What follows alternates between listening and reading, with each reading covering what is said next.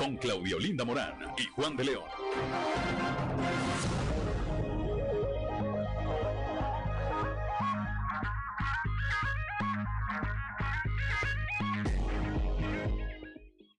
Muy buenos días, muy buenos días. Ya estamos en Fuerte y Claro, un espacio informativo de Grupo Región. Hoy es lunes 4 de abril de 2022 y hoy se celebran quienes llevan por nombre Isidoro. Saludamos como todas las mañanas a quienes nos acompañan a través de nuestras diferentes frecuencias de Grupo Región en todo el territorio del estado por la región 91.3 Saltillo en región sureste, por región 91.1 en región centro carbonífera desierto y cinco manantiales en región 103.5 en región Laguna y Durango, en región 97.9 en la región norte de Coahuila y sur de Texas y más al norte aún en región 91.5 en región Acuña, Jiménez y del Río en Texas también. Un saludo a quienes nos siguen a través de las redes sociales y por la página de Facebook región Capital Coahuila.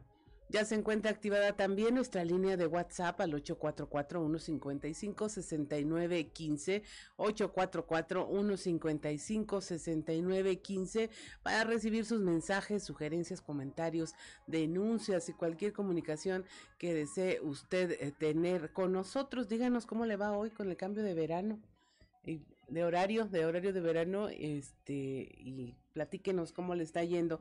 Son las 6 de la mañana con 7 minutos a esta hora.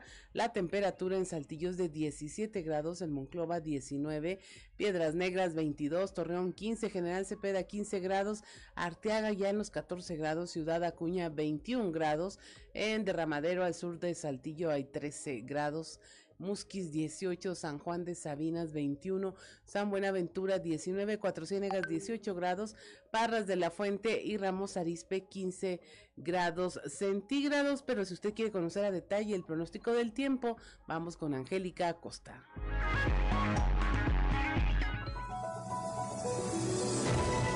El pronóstico del tiempo con Angélica Acosta.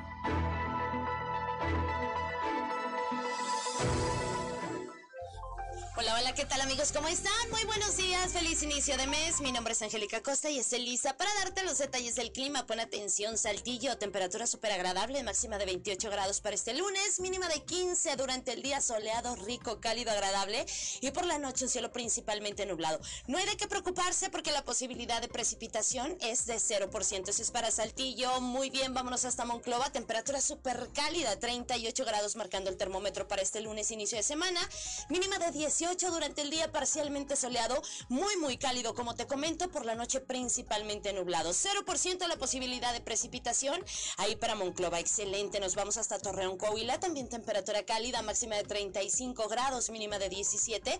Durante el día mucho sol, va a estar muy caluroso, vamos a tener un cielo claro y bueno, pues por la noche eh, un cielo principalmente nublado. No hay de qué preocuparse porque también para Torreón es una temperatura, perdón, una probabilidad de precipitación totalmente nula. Excelente, nos vamos hasta Piedras Negras, máxima de 33 grados, mínima de 18 durante el día. Vamos a tener periodo de nubes y sol, sin embargo se va a sentir muy cálido, va a ser agradable y por la noche un cielo parcialmente nublado. Ojo, atención para Piedras Negras, se incrementa más la probabilidad de precipitación durante la noche que por el día, 55%. Toma tus precauciones. Nos vamos hasta Ciudad Acuña, temperatura cálida, máxima de 34 grados, mínima de 17 durante el día. Vamos a tener periodo de nubes y sol, de igual manera se va a sentir muy cálido y por la noche un cielo parcialmente nublado. También se incrementa para Ciudad Acuña más la probabilidad de lluvia por la noche, 47%. Excelente, nos vamos hasta la Sultana del Norte. ¿Usted tiene algún compromiso ahí en Monterrey? Se espera una temperatura muy cálida, máxima de 37 grados, mínima de 19. Durante el día parcialmente soleado, muy cálido y por la noche áreas de nubosidad. 1% la posibilidad de precipitación ahí para Monterrey. Vienen temperaturas cálidas, hay que mantenerse bien hidratado. Ahí están los detalles del clima. Muy buenos días.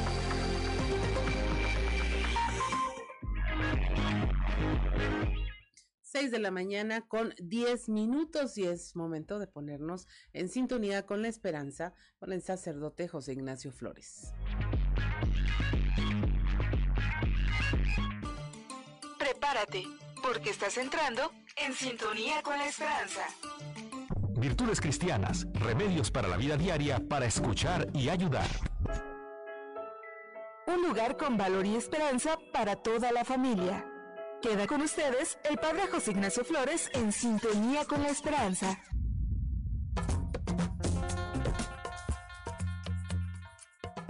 Nos gusta buscar culpables.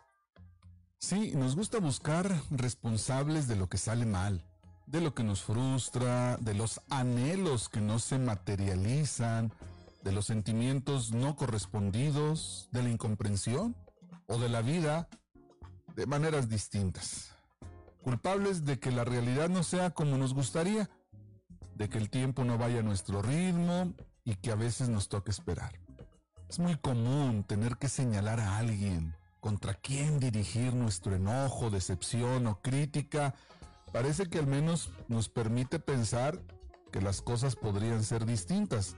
Más aún, que deberían ser distintas. Y si no lo son, es por culpa de quienes no actúan como tendrían que hacerlo. Pues esta asignación de culpas permite convertir la frustración en algo más manejable, el poder descargar contra alguien nuestro malestar. Entonces, convertimos la decepción en enfado, en reproche y muchas veces estamos dispuestos a repartir culpas o asignar responsabilidades. Pero la verdad es que nos cuesta empezar por nosotros mismos. Asumir las propias responsabilidades. Eso también es importante. La autocrítica es necesaria para no andar pensando que es el universo o los demás quien está conspirando contra uno. En todo caso, aunque es posible que en algunas ocasiones sí podamos incidir en la responsabilidad que alguien tiene, ya seamos nosotros mismos u otros, muchas veces no hay culpables, no hay responsables y no hay mala intención detrás de esa realidad esquiva. Es sencillamente que nosotros no somos el centro del mundo y que la realidad es más compleja que nuestras expectativas. Es que las personas somos diferentes y no siempre podemos amoldarnos a las expectativas ajenas. Que tengan buen día. El amor y los valores se han hecho presentes. A partir de hoy, podemos vivir un futuro mejor. Te invitamos a vivir en sintonía con la esperanza. Y muchas gracias por tu preferencia.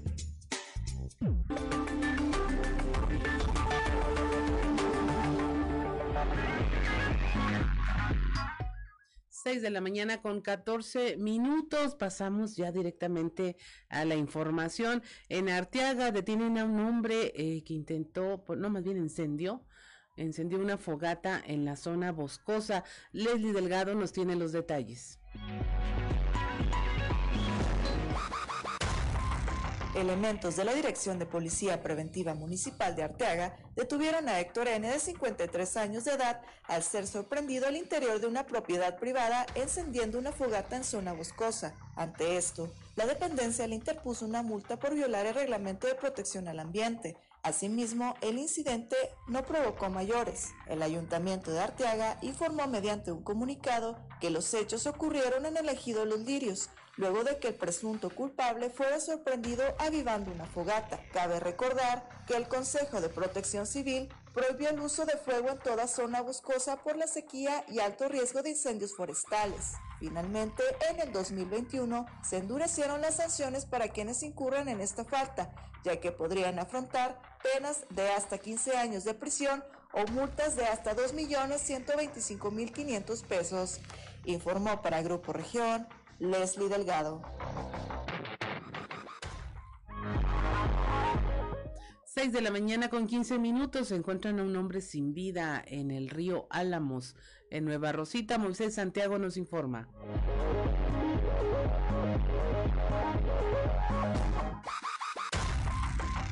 Localizó el cuerpo de un hombre en el río Álamos ubicado en el ejido Paso del Coyote en el municipio de San Juan de Sabinas. El delegado de la Fiscalía General del Estado, Ulises Ramírez Guillén, informó que se encontraba amarrado de pies y manos en el sector conocido como Las Caleras en la colonia Américo Rodríguez, en las cercanías del río. Según los datos que proporcionaron las autoridades, el cuerpo estaba aproximadamente a tres metros del interior del agua. El occiso presentaba huellas de violencia y, fue identificado como Ricardo Alejandro N., de 40 años de edad. Trascendió que la persona presentaba una herida en el cuello, así como múltiples golpes en el cuerpo de acuerdo a la información de las autoridades. elementos de la fiscalía levantaron el cuerpo para realizar la necropsia de ley en una funeraria local para establecer la causa. El delegado de la Fiscalía General del Estado afirmó que se están realizando las investigaciones correspondientes para esclarecer este acto violento. Desde la región carbonífera para el Grupo Región Informa, Moisés Santiago.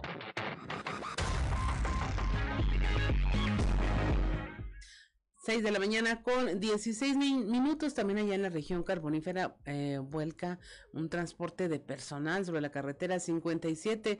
El conductor dormitó al volante. Moisés Santiago nos informa. Pasado fin de semana se registró la volcadura de un autobús de transporte de personal sobre la carretera federal 57. Debido al percance, se interrumpió la vialidad de los carriles con dirección a Monclova. José Pichardo González, director de Protección Civil en Sabinas, informó que los hechos ocurrieron en el tramo carretero a la altura de la empresa Trinity Rail del municipio de Sabinas durante la mañana de este sábado. Se informó que en el autobús solo viajaba su conductor quien resultó con algunas lesiones que no ponen en peligro su vida, pero tuvo que ser trasladado a un osocomio para que recibiera atención médica. La unidad de transporte de personal perteneciente a la empresa Punto Transportes con el número económico 398 quedó atravesado sobre los carriles de rodamiento, por lo que el tráfico fue desviado por un lado de la carretera. El afortunado chofer fue identificado como Juan Chávez Martínez, de 28 años de edad, y dijo a las autoridades que se dormitó por lo que perdió el control de la dirección chocando con el barandal de protección y posteriormente volcó de manera aparatosa. Los paramédicos de la Cruz Roja que lo atendieron señalaron que se quejaba de dolor en ambas piernas y la cadera del lado izquierdo, por lo que fue trasladado al Seguro Social de Nueva Rosita para su atención médica. Desde la región carbonífera para el Grupo Región Informa, Moisés Santiago.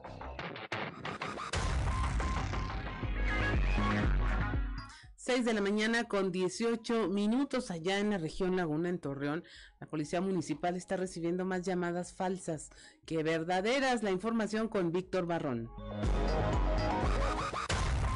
Falsas alarmas relacionadas con llamados por hechos inexistentes, así como por supuestas detonaciones de arma de fuego que resultan ser únicamente vecinos ruidosos, representan más del 60% de los reportes que recibe mensualmente la Dirección de Seguridad Pública Municipal de Torreón.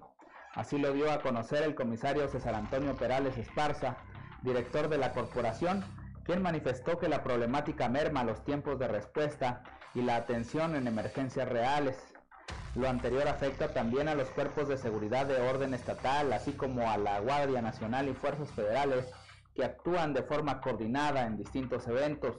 Perales Esparza mencionó que en los sistemas de emergencia se reciben hasta 1.600 llamadas tan solo los fines de semana, de las cuales más de la mitad son falsas o son reportes por vecinos ruidosos que los hacen pasar por detonación de arma de fuego. De igual manera, el jefe policíaco mencionó que se han detectado personas que adquieren un equipo de telefonía y tarjeta SIM con la única finalidad de comunicarse por diversión a las líneas de emergencia. Para Grupo Región reportó Víctor Barrón.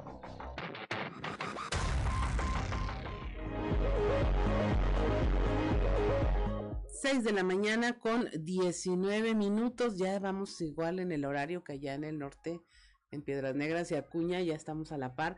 Y pues cuéntenos, escríbanos esta mañana, cuéntenos a través de nuestras redes sociales cómo le va con el cambio de horario. Son las 6 de la mañana con 20 minutos. Estamos en Fuerte y Claro.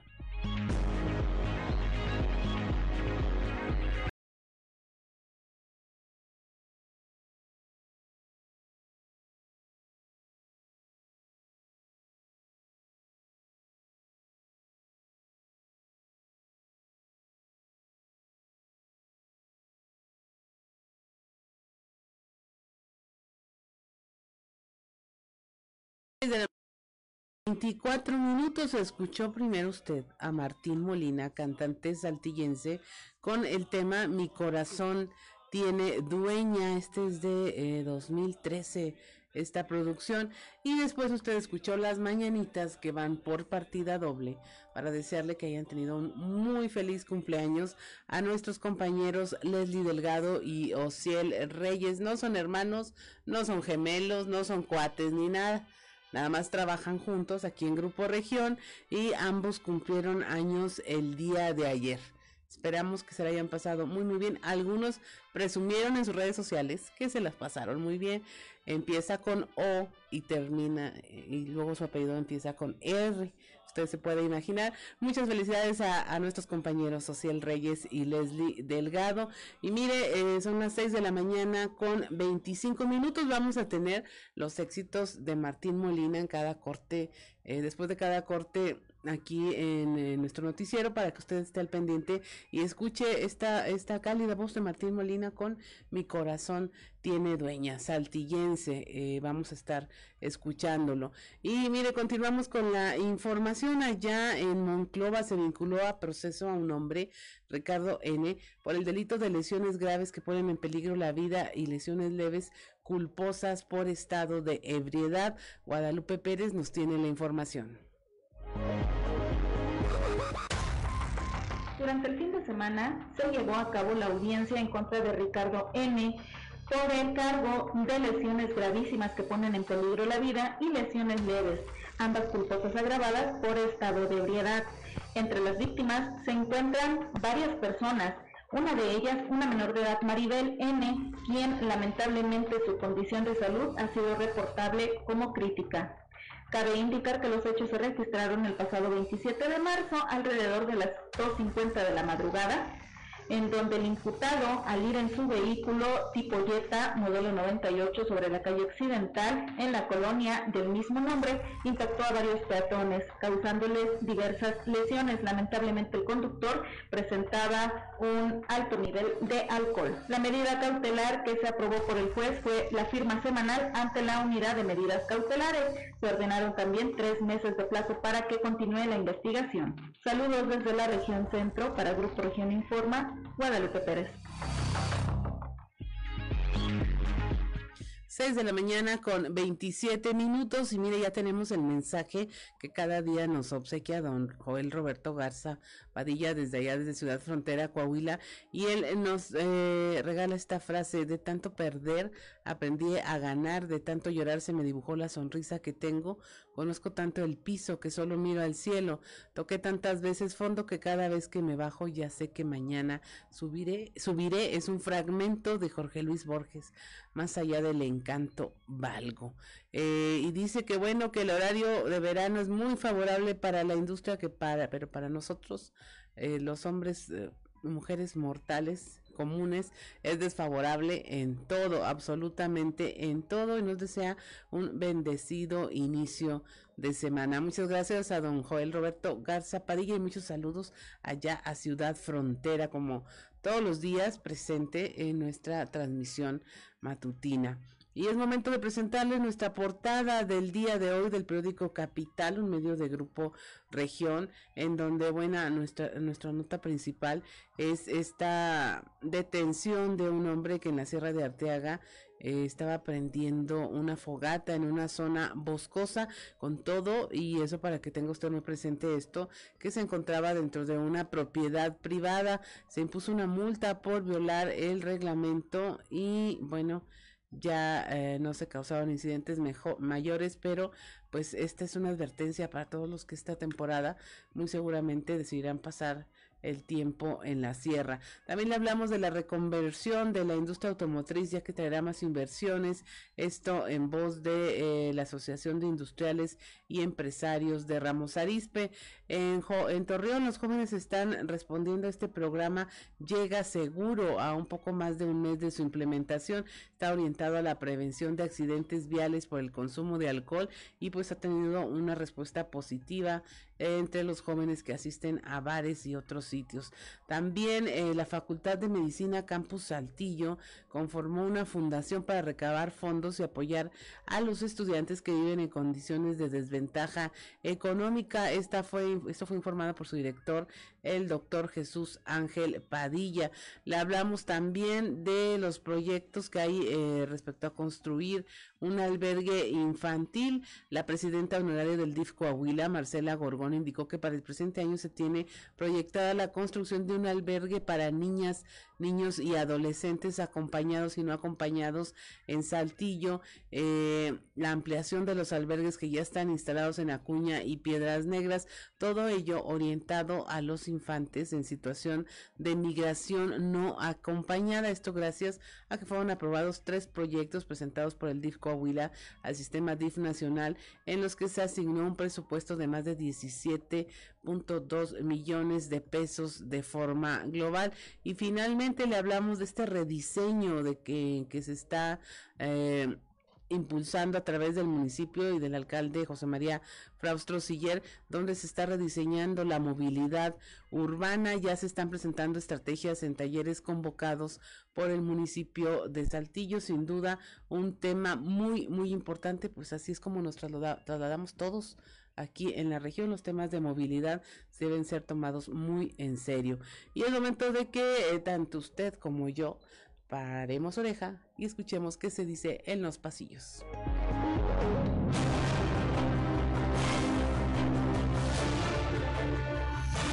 Y en el cartón de hoy, para variar, que nos muestra el presidente de México, Andrés Manuel López Obrador, quien tiene un lápiz y un papel en el que está escrito como una larga lista el nombre Loret, Loret, Loret, Loret, mientras que AMLO nos platica. Hay muy buenos temas para informar en las mañaneras. El que vivió un amargo encuentro fue el obispo de Saltillo, Monseñor Hilario González, con habitantes de la colonia Landín, luego de que el religioso presentara el proyecto de un comedor para migrantes y que fue rechazado por algunos habitantes del sector. Por el tono con que se condujeron los inconformes hacia él, a González García no le quedó más que admitir que a un año y tres meses de su llegada a la diócesis local se acabó la luna de miel. Al interior de la diócesis no faltaron, por supuesto, quienes en la espontánea reacción de los colonos quisieron ver la mano del obispo emérito Raúl Vera, considerando la cercanía que tiene con la comunidad migrante y con ese sector de la capital del estado. ¿Será o solo andarán de malpensados? Adivine usted.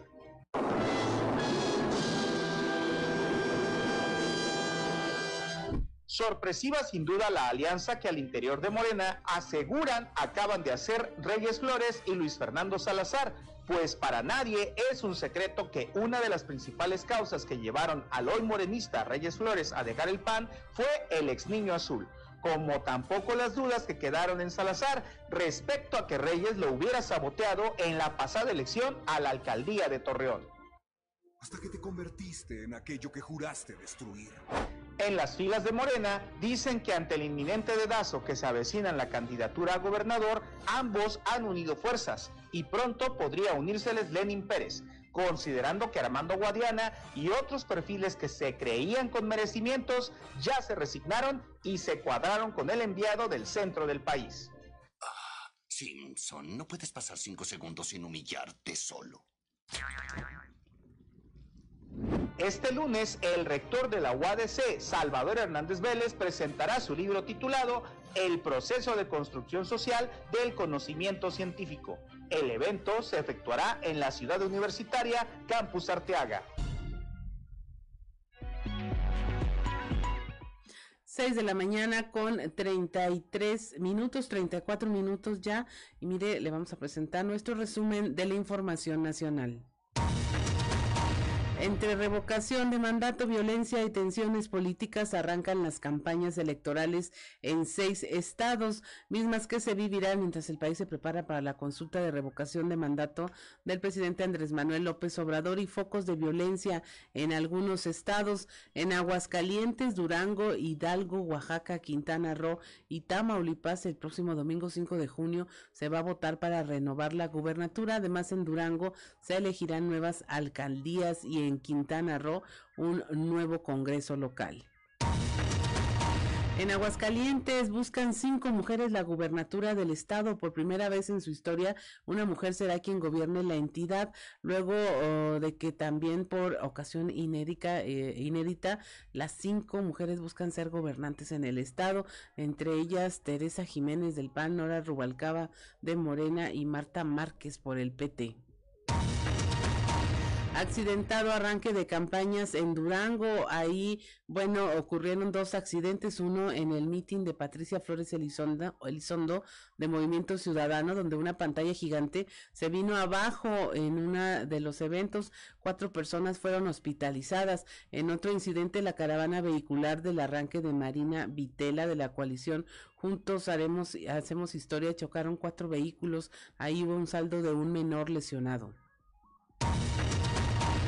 11 heridos por descarrilamiento de un tren en un parque de diversiones. Esto en el bosque de San Juan de Aragón, en la Ciudad de México. El accidente ocurrió alrededor de las 2 de la tarde. Las autoridades dijeron que van a hacer un peritaje para saber qué ocurrió con este eh, tren recreativo. De los lesionados, al menos tres personas requirieron traslado a un hospital para su revisión. Fin de semana violento en Jalisco. Hay al menos siete personas muertas. Esto solo entre el sábado y domingo que recién eh, transcurrieron. Eh, se incluyó también el hallazgo de dos osamentas encontradas por el colectivo Todos Somos Carey, enterradas en una fosa clandestina en Tlaquepaque, además de los homicidios de dos jóvenes en Guadalajara y un bebé en Tlajomulco.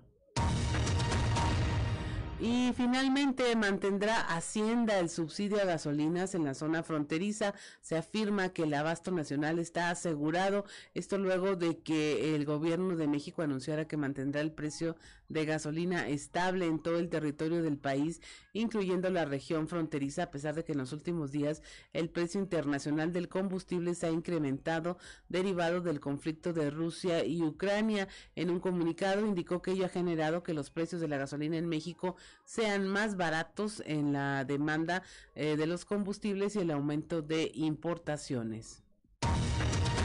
Y hasta aquí la información nacional y vamos rápidamente a la información generada en territorio coahuilense. Pide el obispo reconciliación y discernimiento para la comunidad de la parroquia de Nuestra Señora del Refugio luego del rechazo que se eh, manifestó ahí por la instalación de un comedor de migrantes. La información con nuestra compañera Leslie Delgado. Buen día, informando desde la ciudad de Saltillo. Luego de la polémica que se suscitó a la parroquia de Nuestra Señora del Refugio ante el rechazo de la comunidad de la colonia Landit para la instalación de un comedor con el fin de dar auxilio a las personas migrantes, el obispo de Saltillo, Monseñor Hilario González, declaró que se debe conciliar con paz y actuar como buenos cristianos. A continuación, escucharemos la información.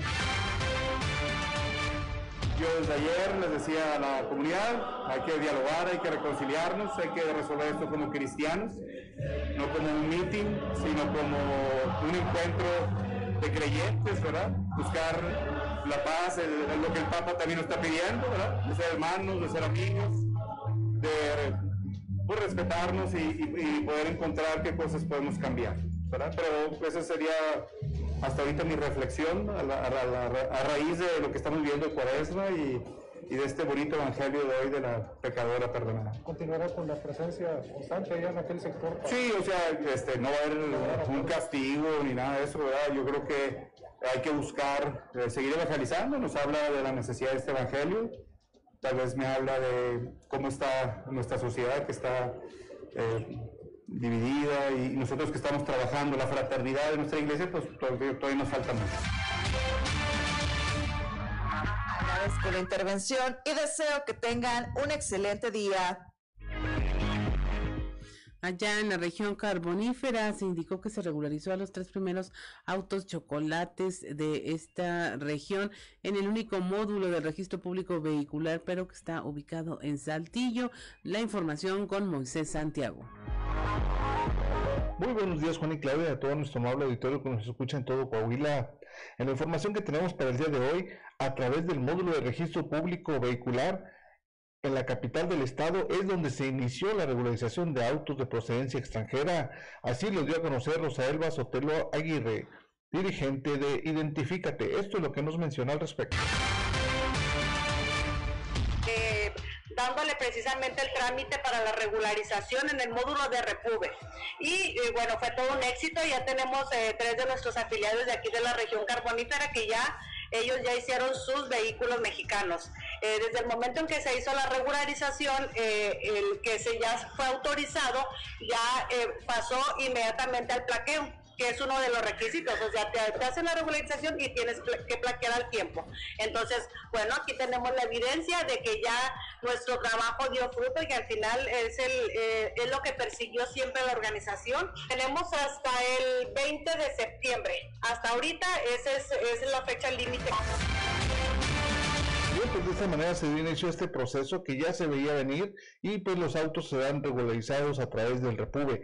Esta es la información que tenemos para todos ustedes desde la región carbonífera para Grupo Región Informa, su amigo y servidor Moisés Santiago. Que tengan un excelente inicio de semana. 6 de la mañana con 40 minutos, estamos en Fuerte y Claro, regresamos.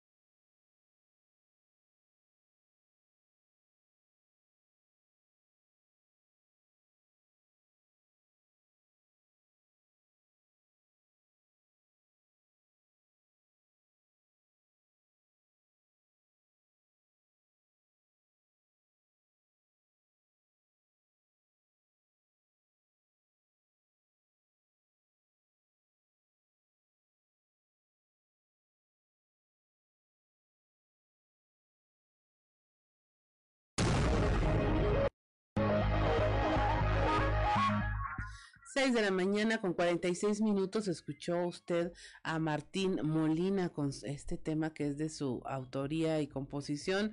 Me voy, ahí el mensaje es encuentra tu pasión y déjate llevar. Escúchelo, Martín Molina, cantante saltillense, cantaba desde los 14 años. Este, mire, yo creo que son voces que no le piden nada a nadie para que usted lo busque por ahí en YouTube, en las plataformas de música y va a encontrar sus videos y todas sus producciones. Son las 6 de la mañana con 46 minutos y ya tenemos en la línea a otro saltillense, no canta, pero es nuestro compañero. Bueno, no sé si canta igual y, le sale, a lo mejor, no sabemos, tiene su talento oculto. Nuestro compañero Raúl Rocha para hablar de este tema de la industria automotriz, esta reconversión para producir autos eléctricos, algo que se antojaba muy lejano, pero que ya está a la vuelta de la esquina. Muy buenos días, Raúl. Hola, ¿qué tal? Buen día. ¿Echas bien Eh, las rancheras o no tú? No, la verdad es que de lejos escucharlas nada más. Ah. Este, pero bueno, de repente los fines de semana ahí le entramos también. Muy bien, muy bien. Adelante, Raúl. Sí, Linda, eh, la reconversión eh, que sufre la industria automotriz en la región sureste para para eh, ya hacer punto de lanza en lo que era hacer la, a, la producción de autos eléctricos.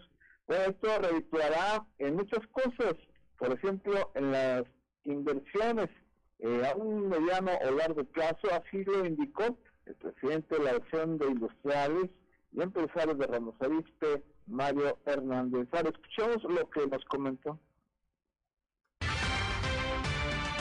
Yo creo que es eh, una excelente noticia el que seamos, contemplamos de las primeras regiones en México en tener inversión para generar y producir autos eléctricos.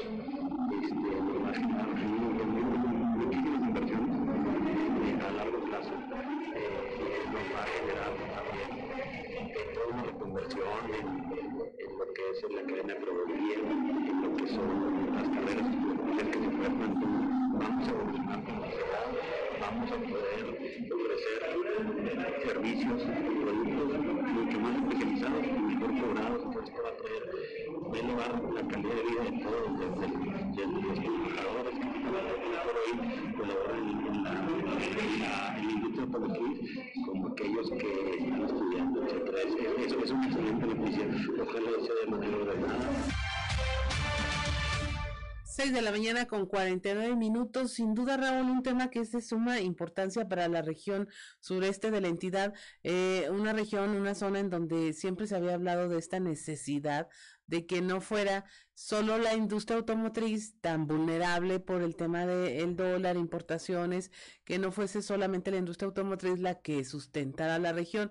Seguirá siendo automotriz, pero está dando un giro eh, completamente diferente con la producción de vehículos ya con eh, energía, funcionando con energía eléctrica.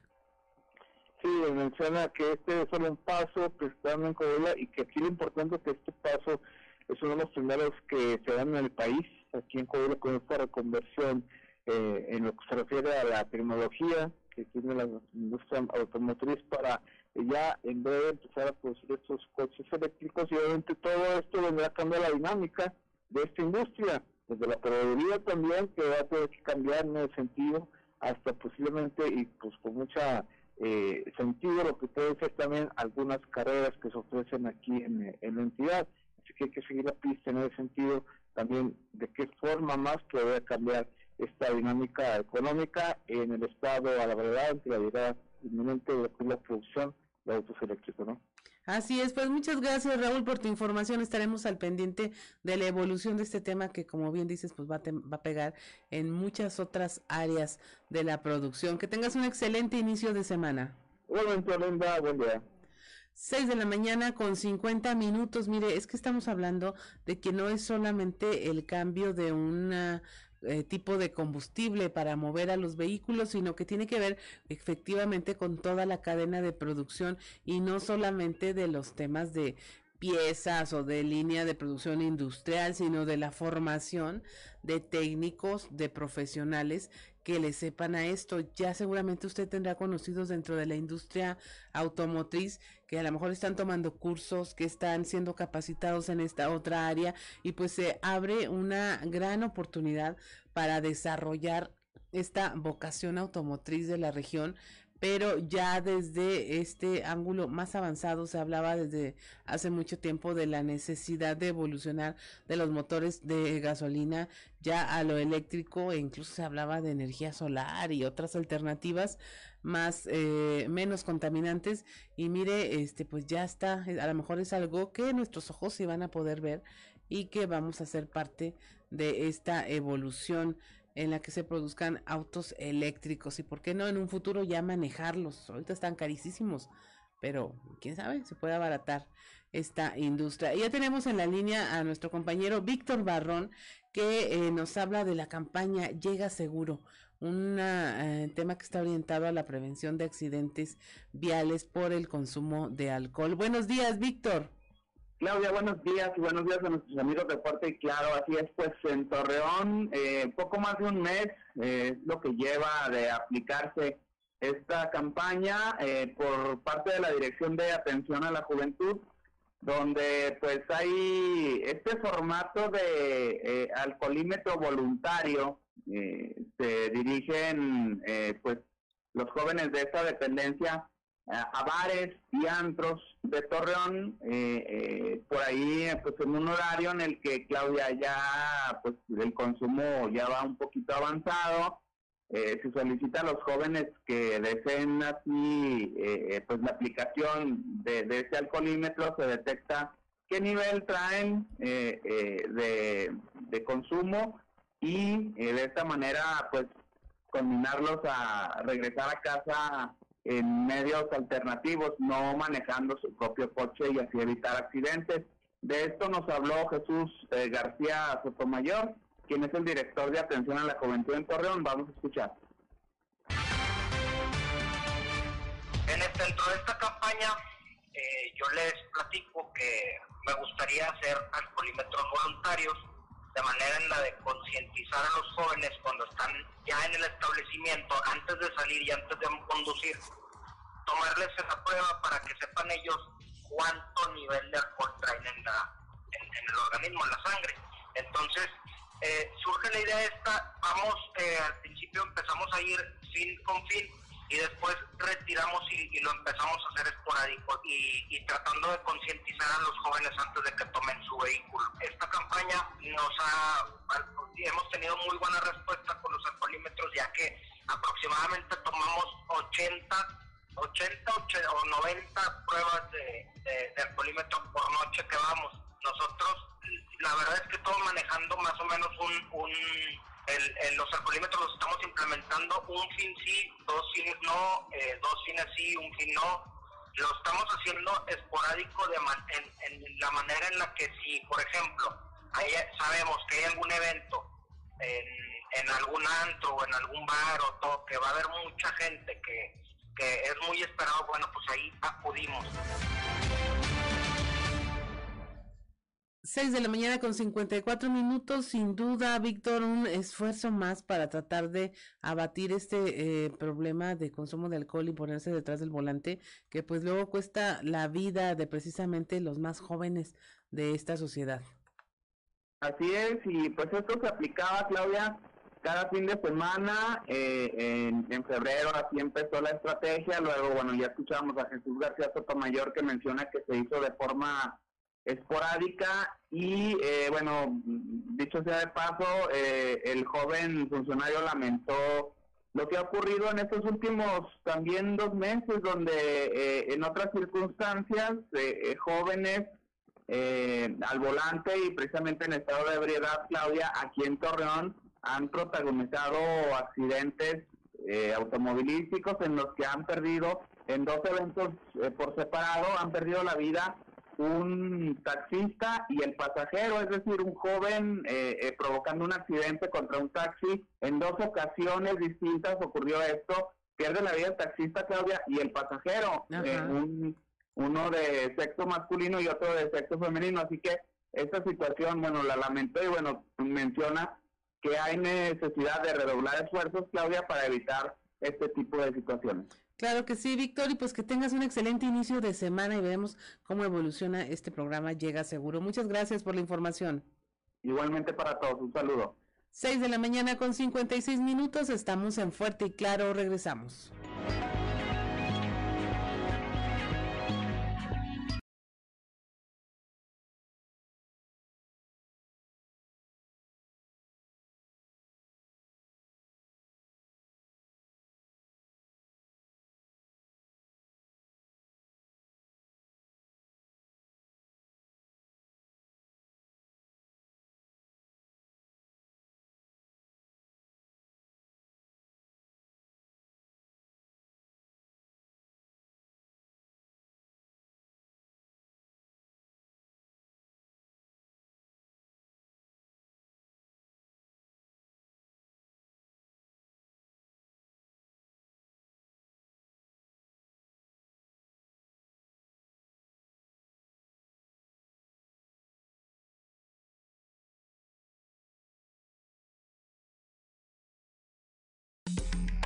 Convicciones con Rubén Aguilar.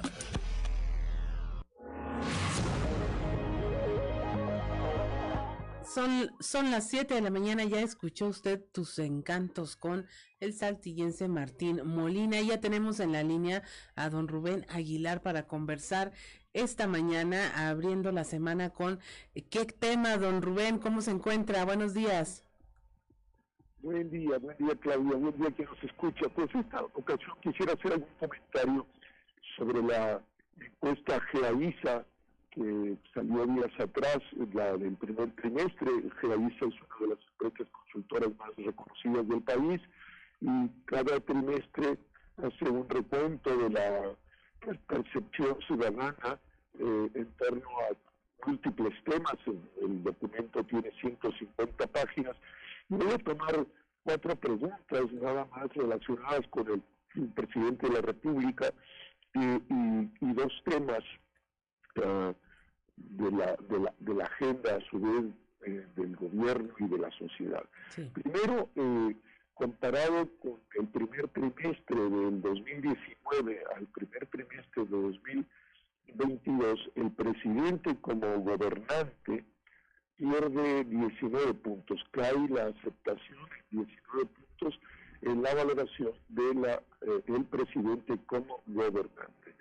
Y el presidente como persona eh, cae solo 11 puntos, pero también cae en los dos casos, eh, es de manera sistemática, no hay repuntes a lo largo de los trimestres y la caída pues el ejercicio del poder siempre desgasta es, de esa dimensión. Como gobernante 19 puntos, como persona 11 puntos. Y eh, a la pregunta expresa de por qué eh, se vota o se sigue teniendo los que tienen una buena opinión del presidente y los que tienen una mala opinión del presidente, eh, básicamente los que tienen una buena opinión son por razones de carácter emocional, me cae bien, eh, me siento identificado con él, me despierta esperanzas, y los que eh, tienen una posición crítica es una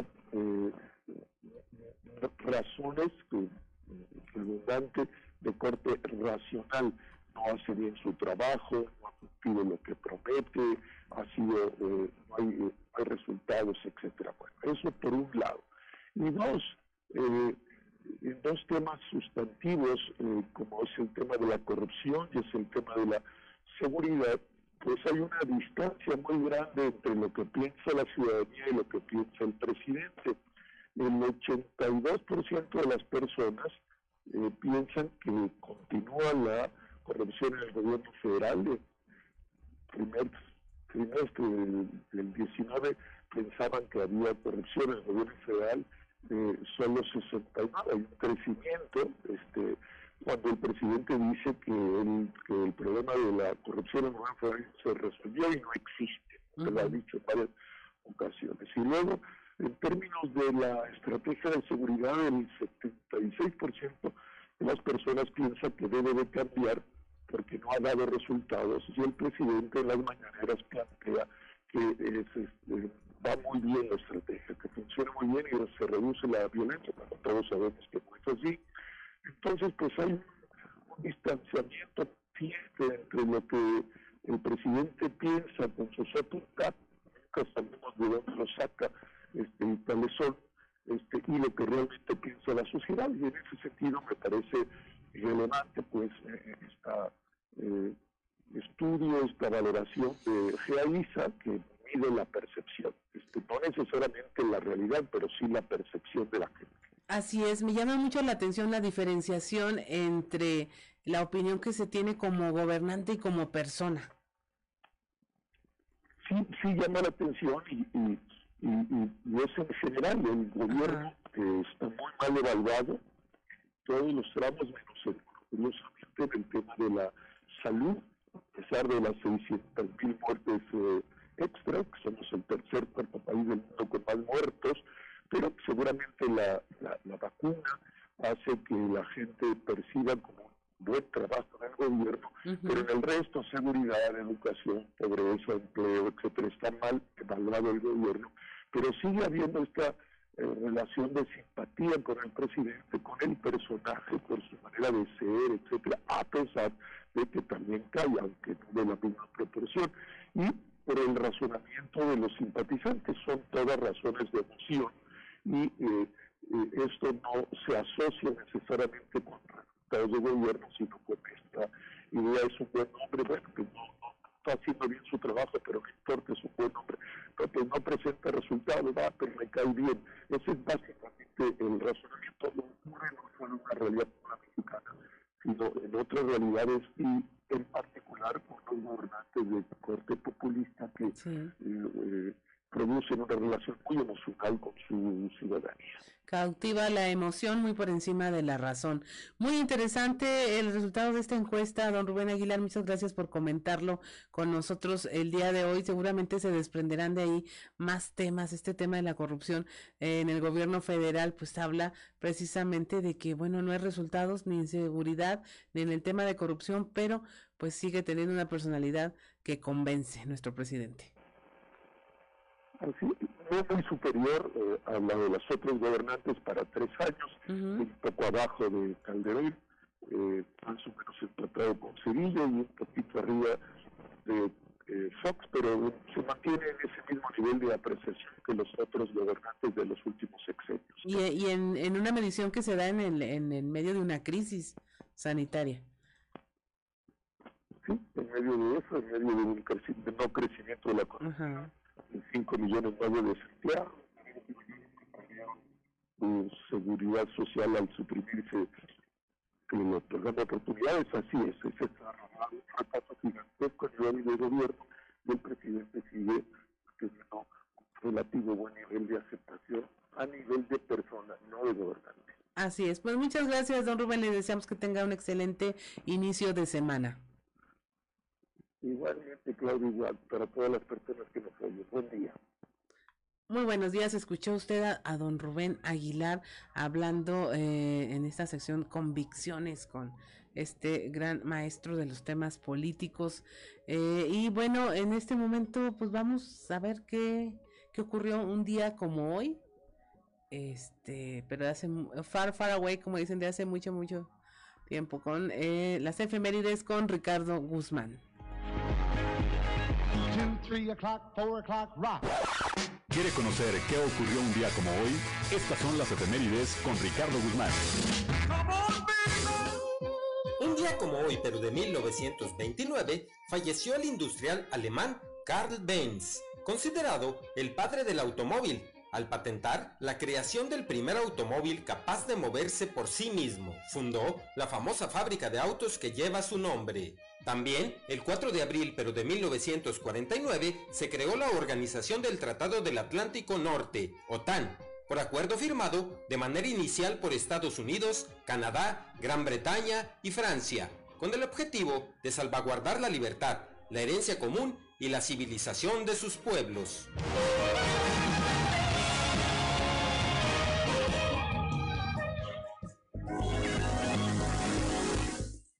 7 de la mañana con 9 minutos y mire, eh, allá en la región centro arrancó la llamada ruta escolar mediante la cual van a vacunar a jóvenes contra el COVID ya en las escuelas y en las universidades. La información con nuestra compañera Guadalupe Pérez. saludos la región centro. A partir de este lunes y durante el transcurso de la presente semana se estará realizando la ruta escolar, con la que se busca invitar a jóvenes que han cumplido su mayoría de edad y cursan la preparatoria o universidad para que acudan a vacunarse. Esta actividad es similar al drive-thru que se ha hecho en las empresas, de donde cada institución envía unidades con el personal a vacunarse. En este sentido, la ruta escolar invita a las universidades y preparatorias para que se organicen y lleven en grupos organizados precisamente a sus estudiantes para que reciban su respectiva dosis.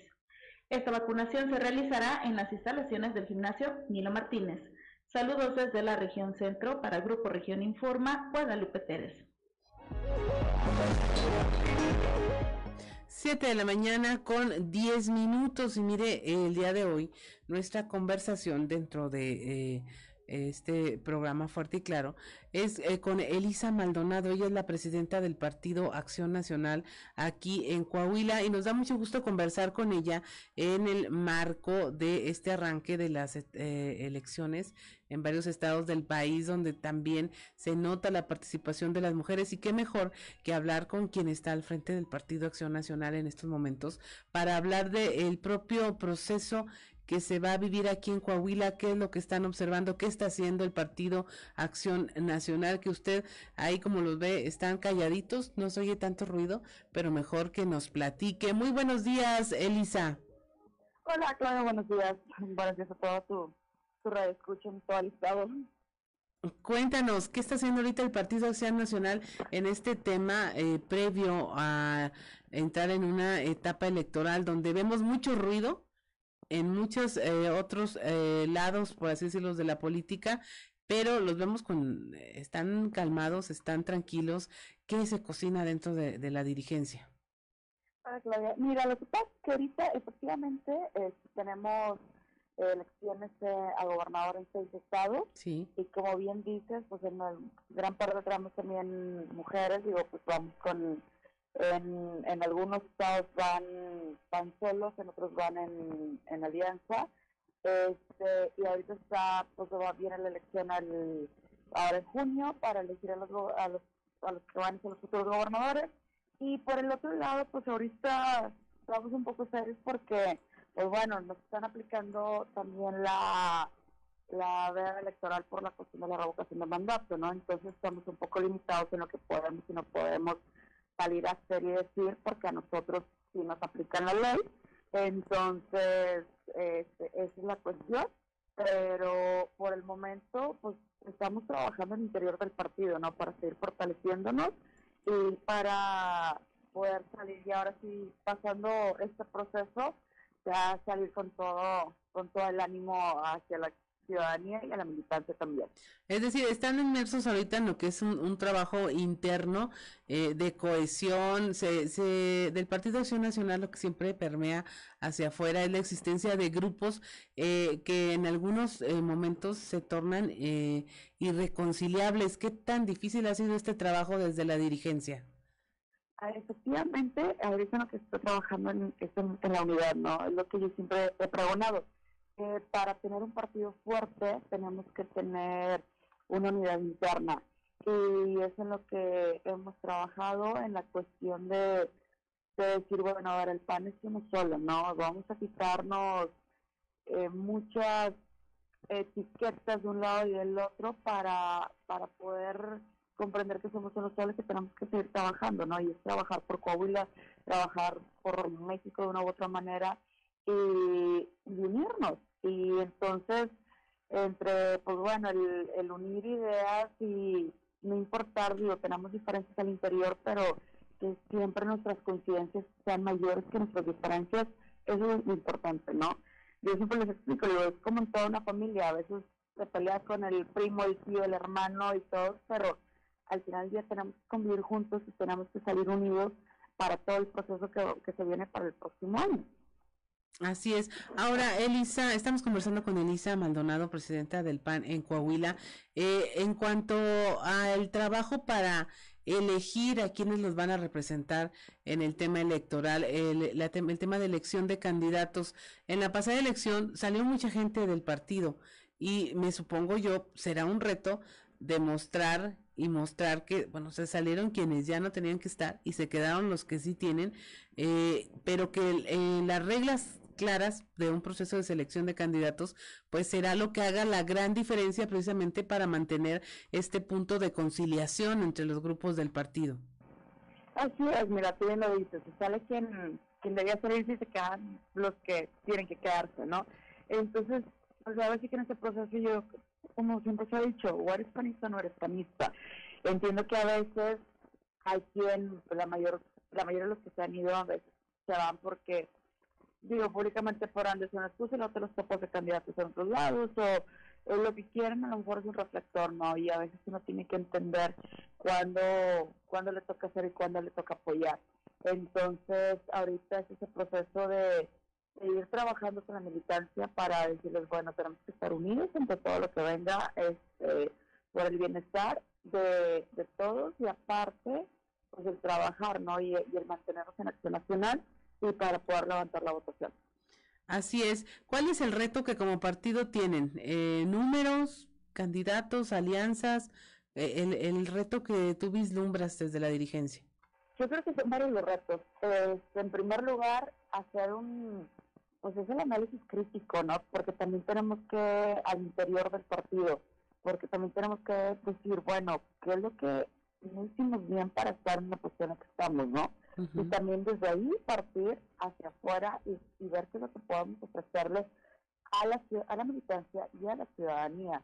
El volver a retomar causas sociales, el volver a estar de la mano con la sociedad y sobre todo es una posición responsable, porque no es nada más el, el decir las cosas o el, el, el, ir y criticar todo, también es retomar el sentir de la, de la ciudadanía y que sepan que nosotros se puedan dar reflejado algo para que volvamos a levantar sus voces, ¿no? Esa es una parte. La otra parte yo creo que es el, el analizar y hacer bien las mediciones tanto de, las personas que, que quieran ser y que estén mejor posicionadas en la ciudadanía y también por el otro lado escuchar a la ciudadanía y ver qué es lo que quieren en un candidato en acción nacional. Así es, pues una ardua tarea para los próximos meses, la verdad.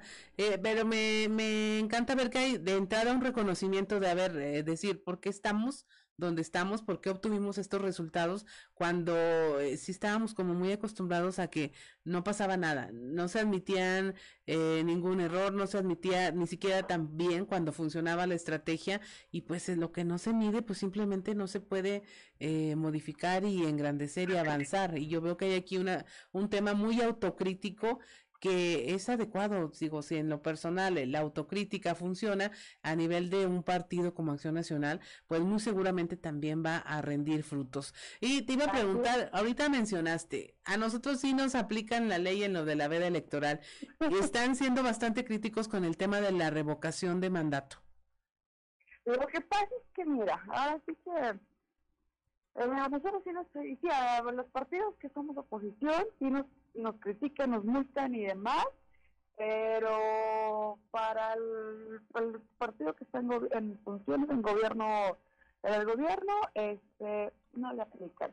Ellos un día dicen, eh, queremos salir públicamente a decir esto, no se puede, bueno, emitimos un decreto, bueno, hacemos ahora esto, y quieren jugar con las reglas, ¿no? Yo creo que el INE es muy claro, y eh, la Constitución también es, la Constitución es muy clara en el proceso electoral y el proceso que, el tiempo que debe durar un funcionario por X este, rango de tiempo, ¿no? Y por el otro lado, tienes este, el INE que establece muy bien las reglas claras que siempre cuando vas a entrar a jugar algo, ¿no?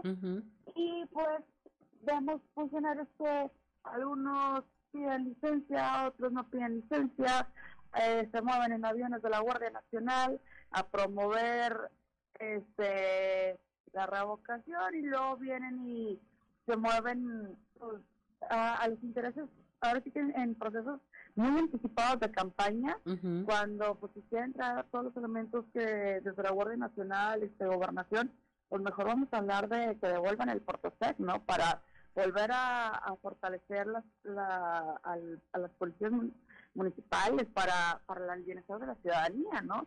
Y yo creo que ahorita cada vez más hay más periodistas, la situación de violencia está en niveles muy altos, aunque lo quieran, aunque no lo quieran admitir. Y pues gracias a todos los elementos por parte de Gobernación y Seguridad Pública y Guardia Nacional haciendo publicidad a algo que en lugar de mejor enfocarse en lo que deben de, hacer por el bienestar del país. Así es, un tema bastante controversial desde el inicio y que pues lamentablemente con una poca representación de la oposición en el gobierno federal, pues nadie lo pudo frenar a tiempo y estamos ahora con las consecuencias. Sí, el problema es que es importancia también del Congreso, ¿no? Porque desde el Congreso es donde puedes hacer un equilibrio de poderes. Entonces quieren tener el Congreso, quieren mayoritear las, las posiciones y quieren mayoritear en, en, en la aprobación de, de, leyes o reformas al acomodo de, del Ejecutivo Nacional y pues no, o sea, se supone que somos un país donde tenemos un equilibrio, debemos de tener un equilibrio de poderes y no, y debemos de respetar la autonomía, ¿no? donde el legislativo se dedica a lo suyo, el judicial en lo suyo y el ejecutivo a lo que a lo que debe y no nada decir que gobierna con para el pueblo cuando realmente pues no, lo, está viendo por los intereses de, de la ciudadanía general, ¿no? Trae también la cuestión de, impulsar, bueno, reformas eléctricas y la quieren para fecha 13 de abril. Ahora, ¿por qué ahorita? Porque antes de un proceso electoral, cuando pues también hay que respetar esa parte, ¿no? Tienes elecciones en junio en seis estados. Este, quieren traer ahorita todo este proceso del, que se viene para el 10 de abril. No, o sea, hay que dar el respeto al legislativo, respeto al ejecutivo y respeto al, al poder judicial que se tenga Así es, no hay de otra. Pues muchas gracias por conversar con nosotros esta mañana, Elisa Maldonado, presidenta del Partido Acción Nacional en Coahuila, y seguramente estaremos escuchando más eh, desde este otro piso de Acción Nacional sobre el tema que nos atañe a todos, que nos debe atañer, que son el elegir a quienes nos representan. Muchas gracias, que tengas un excelente inicio de semana. Gracias, Claudia, igualmente un excelente inicio de semana y un saludo a todo tu auditorio. 7 de la mañana, 7 de la mañana con 21 minutos. Estamos en Fuerte y Claro. Regresamos.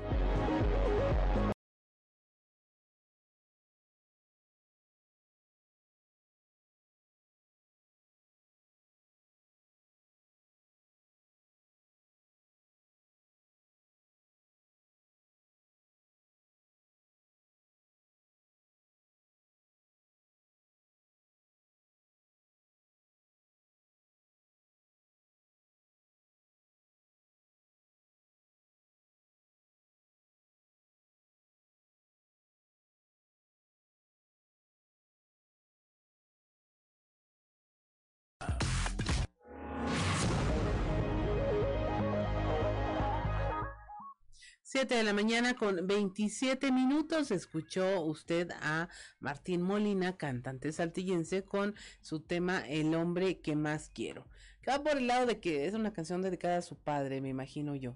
Este, por ahí va la, va, va la letra. Pero bueno, ya tenemos en la línea a don Antonio Zamora, quien es lunes, es cambio al horario de verano. A mí se me hace que viene con más ganas de hacer trizas que trazos. Buenos días, don Antonio. Buenos días, eh, fíjate, eh, buenos días Claudia, buenos días a las personas que nos interesan a esta hora. Eh, fíjate que este, vamos a vamos a informar, vamos a informar que ya está jalando ahora sí, trabajando el alto horno número 5, después del incendio aquel que, que ocurrió en días pasados. Sí. Y te voy a hacer la cronología de ayer a hoy. A las 6 de la mañana con 56 minutos el domingo se hicieron bombas, se hicieron pruebas con tres bombas hidráulicas en la planta de fuerza. ¿Por qué? Porque las que habían instalado no, no jalaba ninguna, no jaló ninguna. A las 7.08 continuaba la reparación de la bomba hidráulica. A las 10 de la mañana con 5 minutos también del domingo el alto horno seguía apagado. A las 15.25 horas se empezaron las pruebas con el turbo soplador en la planta de fuerza número 5, que fue la que se incendió. A las 4.05 de la tarde el turbo soplador funcionó con normalidad y se dejó una hora prueba. A las 18 con 0.05 minutos se entregó trabajando el famoso turbo, soplador, pero el torno número 5 no arrancaba. Sin embargo, se tenía contemplado que sucedería en los próximos minutos o próximas horas.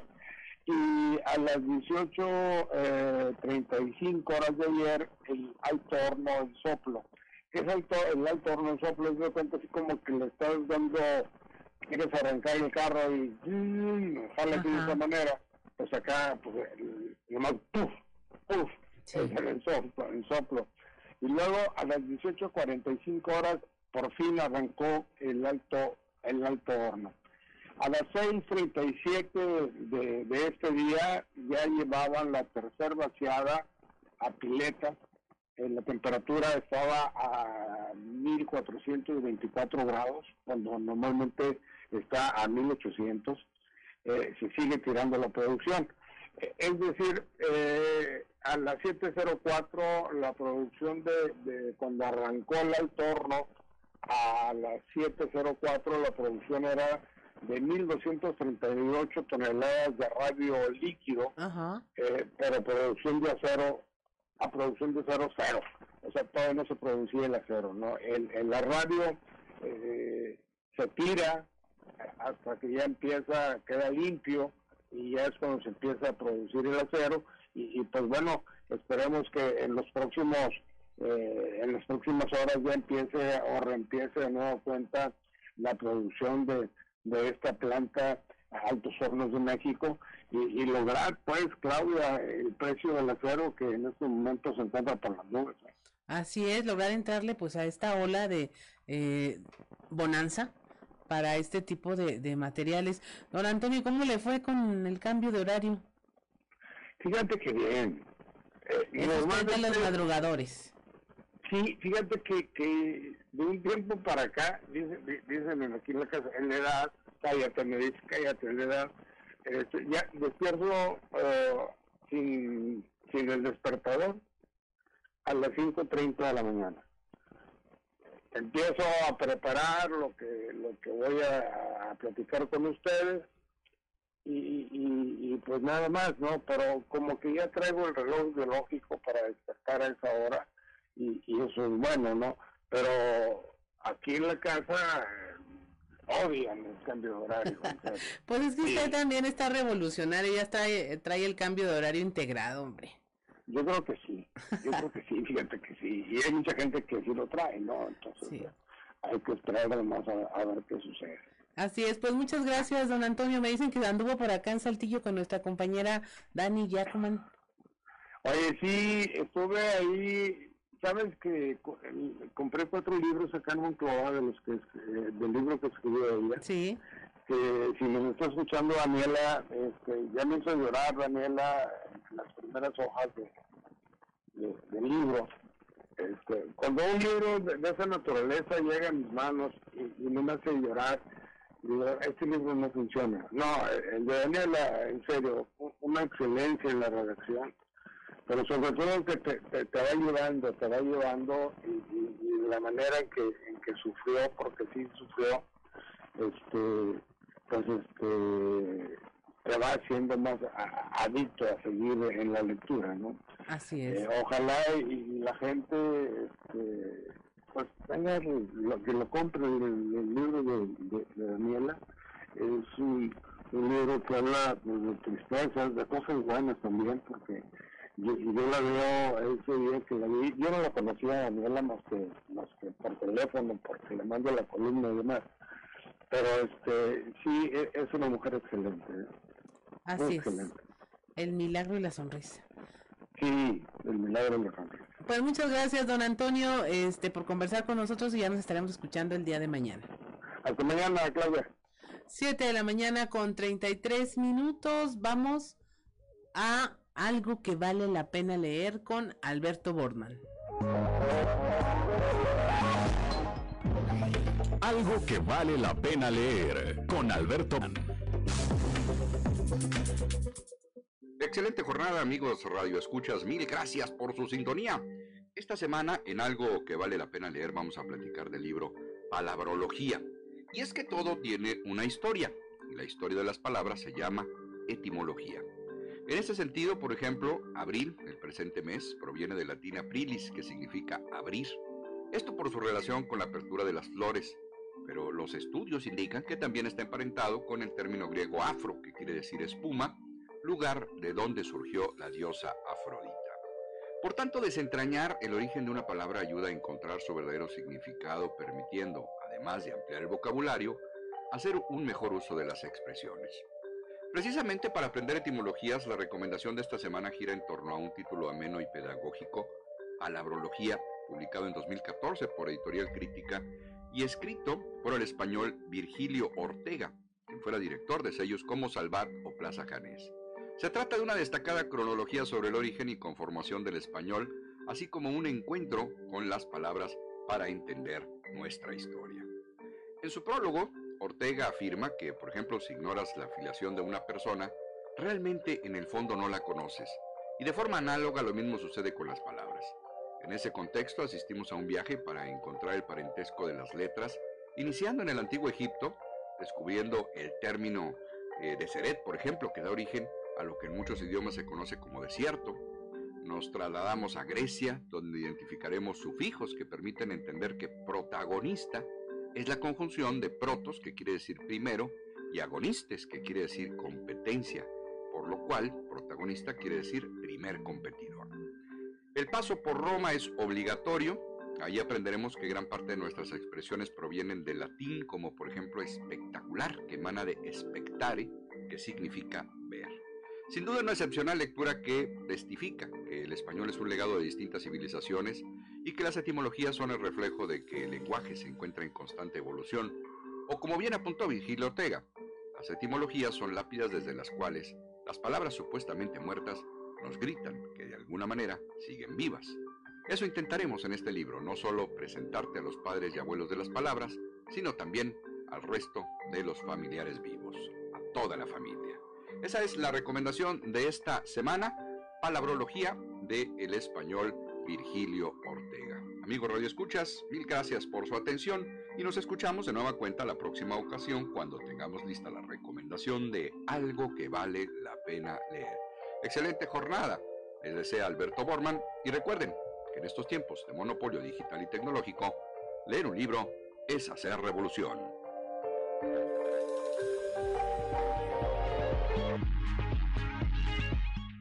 7 de la mañana con 37 minutos. Continuamos con la información. La presidenta honoraria del DIF Coahuila, Marcela Gorgón, indicó que para el presente año se tiene proyectada la construcción de un albergue para niñas, niños y adolescentes acompañados y no acompañados en Saltillo. Esto es eh, para niños migrantes. La, y también la ampliación de los albergues que ya están instalados en Ciudad Acuña y en Piedras Negras, orientados a los infantes en situación de migración no acompañada, es decir, eh, que viajan solos. Esto gracias a que fueron aprobados tres proyectos presentados por el DIF Coahuila al sistema DIF nacional, a los que se asignó un presupuesto de más de 17.2 millones de pesos de manera global. En este marco, Marcela Gorgón apuntó que en Saltillo iniciará la construcción de este albergue, ubicado al oriente de la ciudad. Se va a llevar una inversión de 11.7 millones de pesos. Este centro tendrá la capacidad de albergar de manera temporal a una decena de niñas, a otros 10 niños y a 5 familias que viajen con menores de edad. 7 de la mañana con 38 minutos, el gobierno municipal avanza con la elaboración de este proyecto de movilidad urbana para Saltillo, con ideas y estrategias discutidas en reuniones y talleres con expertos en planeación. José María Frastro Siller, el alcalde, encabezó una reunión con expertos urbanistas a fin de sentar bases firmes para la construcción del Saltillo del futuro enfocado a mejorar la movilidad de los peatones, así como disminuir los percances en las vialidades de la ciudad este, dijo, es un tema preponderante en nuestra administración. Trabajamos desde ahora para tener en un futuro próximo y a largo plazo un saltillo que cumpla con las necesidades urbanísticas de movilidad y, y seguridad de la población población. También en el temas municipales, con una gran asistencia, los saltillenses acudieron a la primera Expo Centros Comunitarios de Saltillo, en la que los participantes ofrecieron sus productos al público en general durante este domingo 3 de abril. Este tuvo como escenario la gran plaza ubicada en el nuevo centro metropolitano, en donde los saltillenses mostraron sus trabajos y actividades realizados en los diferentes centros comunitarios ubicados en Saltillo, organizada por el gobierno municipal municipal a través de la Dirección de Desarrollo Social, la Expo concentró los trabajos y actividades de los 26 centros comunitarios existentes en la ciudad y en la que se promovió la venta de los productos y manualidades realizadas en los cursos y talleres de estos lugares. 7 de la mañana con 40 minutos y es momento de irnos a un corte. Estamos en Fuerte y Claro, regresamos.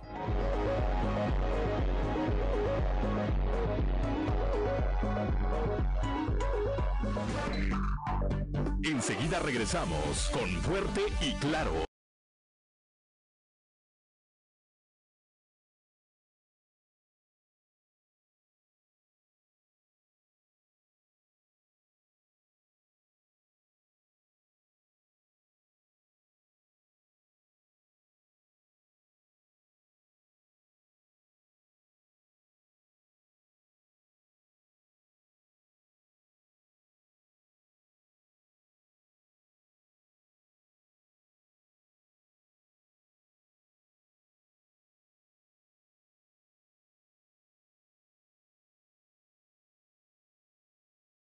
45 minutos, usted nos acompaña a través de la radio, escuchó a Martín Molina, cantante saltillense, con el tema Te metiste. Este es de 2020. Tema romántico también, todos románticos. Este, que usted puede escuchar en cualquiera de las plataformas. Tiene muchos videos, mire, algunos de ellos producidos y dirigidos por Alejandro Gómez Millán es aquí conocido de nosotros, eh, comunicólogo también y que se ha dedicado a este tema de la producción y seguramente pues serán de muy muy buena calidad al igual que las canciones. Y bueno, es momento de irnos al resumen de información nacional. Entre revocación de mandato, violencia y tensiones políticas, arrancan campañas electorales en seis estados, mismas que se vivirán mientras el país se prepara para esta consulta de revocación de mandato y focos de violencia en algunos estados del país. En Aguascalientes, Durango, Hidalgo, Oaxaca, Quintana Roo y Tamaulipas, el domingo 5 de junio se va a votar para renovar la gubernatura. Además, en Durango se elegirán nuevas alcaldías y en Quintana Roo un nuevo Congreso local. En Aguascalientes, cinco mujeres buscarán la gubernatura del estado. Esto es inédito en la entidad. Y bueno, eh, son Teresa Jiménez del PAN, Nora Rubalcaba de Morena y Marta Márquez por el PT, algunas de las candidatas que encabezan las alianzas y coaliciones. Accidentado arranque de campañas en Durango. Las campañas a la gubernatura iniciaron con dos accidentes. Uno en el mitin de Patricia Flores Elizondo de Movimiento Ciudadano. Durante una pantalla gigante se vino abajo lesionando a cuatro personas que fueron hospitalizadas. En otro incidente, la caravana vehicular del arranque de Marina Vitela de la coalición Juntos Hacemos Historia chocaron cuatro vehículos con un saldo de un menor lesionado. Y hay 11 heridos por el descarrilamiento de un tren en un parque de diversiones, esto en el bosque de San Juan de Aragón, en la Ciudad de México. El accidente ocurrió alrededor de las 2 de la tarde. Las autoridades dijeron que se va a hacer un peritaje para conocer sus causas. Y de los lesionados, al menos tres personas requirieron de hospitalización para su revisión. Fin de semana violento en Jalisco deja al menos siete personas muertas. Entre el sábado y domingo, al menos siete personas fueron reportadas como asesinadas en Jalisco, incluyendo el hallazgo de dos osamentas encontradas por el colectivo Todos Somos Carey enterradas en una fosa clandestina en Tlaquepaque, además de los homicidios de dos jóvenes en Guadalajara y un bebé en Tlajomulco. La Fiscalía del Estado confirmó también que en una finca el colectivo de buscadores eh, a dos personas fallecidas sin identificar y bueno, la violencia no cesa en esta parte del país. Y finalmente mantendrá Hacienda el subsidio a gasolinas en la zona fronteriza. Afirma que el abasto nacional está asegurado también. El gobierno de México anunció a través de un comunicado que mantendrá el precio de gasolinas estables en todo el país, incluyendo la región fronteriza, a pesar de que en los últimos días el precio internacional del combustible se ha incrementado derivado del conflicto de Rusia y Ucrania. Indicó que ello ha generado que los precios de la gasolina en México sean más baratos que en Estados Unidos y destacó que pese al incremento en la demanda de los combustibles y el aumento de importaciones, los precios se han mantenido. 7 de la mañana con 49 minutos y nos vamos brevemente a un resumen de la información generada en los temas más importantes en el estado. En Arteaga detuvieron a un hombre por encender una fogata en la zona boscosa. Lely Delgado nos informa. Elementos de la Dirección de Policía Preventiva Municipal de Arteaga detuvieron a Héctor N. de 53 años de edad al ser sorprendido al interior de una propiedad privada encendiendo una fogata en zona boscosa. Ante esto, la dependencia le interpuso una multa por violar el reglamento de protección al ambiente. Asimismo, el incidente no provocó mayores. El ayuntamiento de Arteaga informó mediante un comunicado que los hechos ocurrieron en el ejido Los Lirios, luego de que el presunto culpable fuera sorprendido avivando una fogata. Cabe recordar que el Consejo de Protección Civil prohibió el uso de fuego en toda zona boscosa por la sequía y alto riesgo de incendios forestales. Finalmente, en el 2021 se endurecieron las sanciones para quienes incurran en esta falta, ya que podrían afrontar penas de hasta 15 años de prisión o multas de hasta 2.125.500 pesos. Informó para Grupo Región Leslie Delgado. 7 de la mañana con 50 minutos se encuentran a un hombre sin vida en el río Álamos en Nueva Rosita. Moisés Santiago nos informa. Se localizó el cuerpo de un hombre en el río Álamos ubicado en el ejido Paso del Coyote en el municipio de San Juan de Sabinas. El delegado de la Fiscalía General del Estado, Ulises Ramírez Guillén, informó que se encontraba amarrado de pies y manos en el sector conocido como Las Caleras en la colonia Américo Rodríguez, en las cercanías del río. Según los datos que proporcionaron las autoridades, el cuerpo estaba aproximadamente a 3 metros del interior del agua. El occiso presentaba huellas de violencia y, fue identificado como Ricardo Alejandro N., de 40 años de edad. Trascendió que la persona presentaba una herida en el cuello, así como múltiples golpes en el cuerpo de acuerdo a la información de las autoridades. Ele- elementos de la fiscalía levantaron el cuerpo para realizar la necropsia de ley en una funeraria local para establecer la causa. El delegado de la Fiscalía General del Estado afirmó que se están realizando las investigaciones correspondientes para esclarecer este acto violento. Desde la región carbonífera para Grupo Región Informa, Moisés Santiago.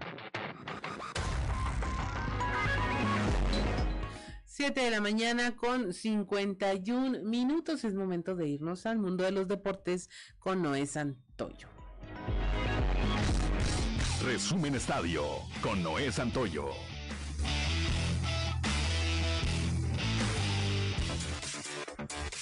Guerreros del Santos Laguna consiguieron una importante victoria el día de ayer en el territorio Santos Modelo, derrotando tres goles por uno a los Tuzos del Pachuca, que se presentaban en la comarca lagunera como el mejor equipo de la Liga MX. Con esta victoria, el cuadro lagunero se ubicó en la décima posición de la tabla general para tener vida en la competencia por un lugar de avanzar a la siguiente fase de este clausura 2022, mientras que los Tuzos dejaron el primer sitio de la general. Otros resultados que se dieron durante esta jornada 12 fue la victoria de dos goles por cero de Tigres ante los Choros de Tijuana, el empate a uno entre León y Querétaro, Toluca derrotó dos goles por uno a Puebla, Pumas de visita venció un gol por cero a Juárez, América ganó uno por cero a Necaxa, igual que Cruz Azul derrotó un gol por cero al Atlas. Y el Atlético de San Luis, con el mismo marcador, un gol por cero, derrotó a Mazatlán. Los algodoneros de la Unión Laguna tuvieron su primer juego de pretemporada frente a su afición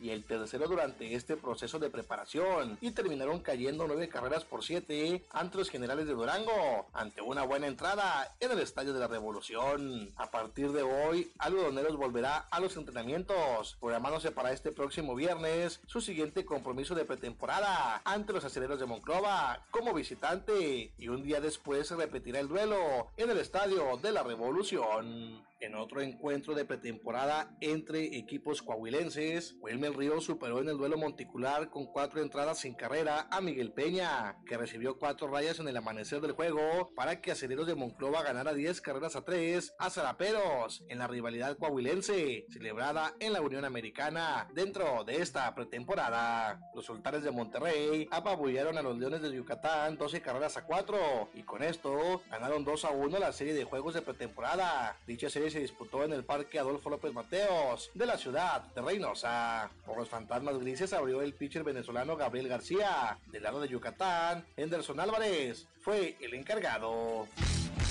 Resumen Estadio con Noé Santoyo.